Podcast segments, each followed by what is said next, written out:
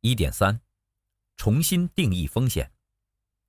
本节希望以重新定义风险来说明如何解决保险产品创新遇到的障碍，也为非保险业从业者提供参考。长期以来，保险公司一方面认为人是无价的，另一方面用自己的游戏规则去定义人的价值，赋予一种价格，这不是矛盾吗？但如果我们深入分析身价，那么我们或许可以解决这个矛盾。身价可以累积吗？为什么可以累积？又为什么不可以累积？我认为人的身价可以累积，因为人有两种身价，一种是理想身价、目标身价、自定义身价，即客户的期望身价；另一种是现实身价、目前身价。被定义身价，即保险公司所定义和给予的核保身价。可以累积的身价不是期望身价，而是核保身价，因为后者能够随购买的保险的增加而累积。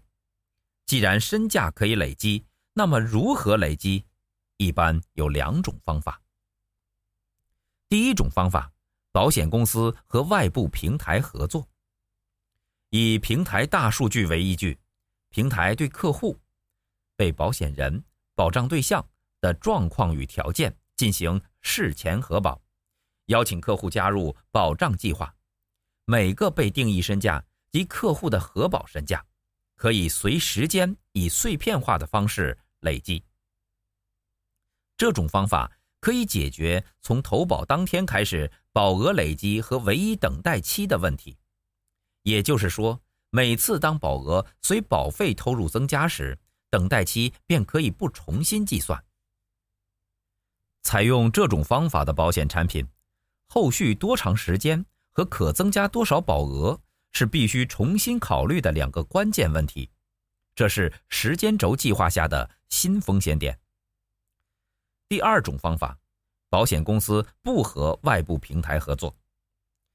若没有平台大数据的支持，那就要采取迂回的方式，例如通过客户的期望身价去匹配符合保险公司所要求的核保身价。这种方法具体来说，就是通过提前设计好的体验式问卷，要求客户提供更多个人资料，让保险公司对其做出核保身价的决策。因为核保规则与承保的自动化。未来做出此类决策的很可能会是机器人。什么是体验式问卷？简单来说，就是以大数据为基础，用生活化的提问来达到收集信息的目的。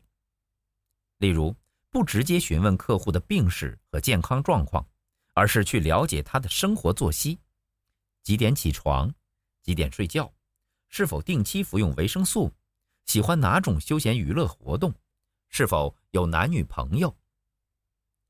对于蓝海的探索，再保险是一种分散风险的做法。至于实施与否，一方面要看保险公司能否接受新观念，另一方面，保险公司要考虑保单额度是否仍受制于再保险。无论什么时候，我们都不要试图用老方法去解决新问题，而是要通过重新定义问题。改变固有的做事方法和习惯来寻找答案，这样才能有所突破。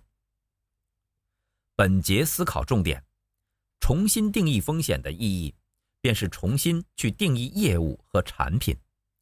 思考过去的方法适不适合现在，思考你能不能抓住未来的机会。